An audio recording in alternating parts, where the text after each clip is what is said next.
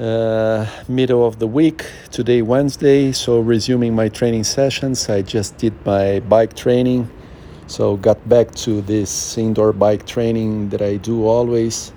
Today, I felt quite, quite, quite good, quite comfortable in the bike. Uh, good feeling. I don't know if it's because I didn't do this training already for some time, uh, maybe 10 days, I don't know. Maybe my body is more relaxed or, or is in better rest condition.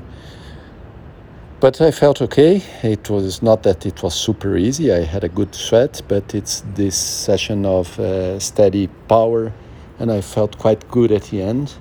So for sure, I had worse sessions uh, than this.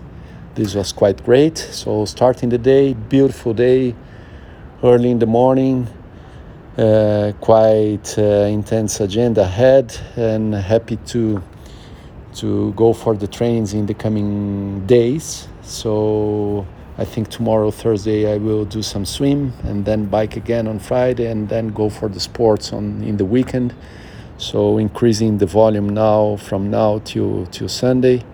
So happy to get back to the routine after taking care of myself, all the exams, and now uh, scheduling my my or organizing my my programs and sessions ahead.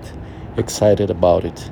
So good feeling. Uh, happy to start the day early already with the with the training session done and uh, yeah, that's it. Uh, keep going on.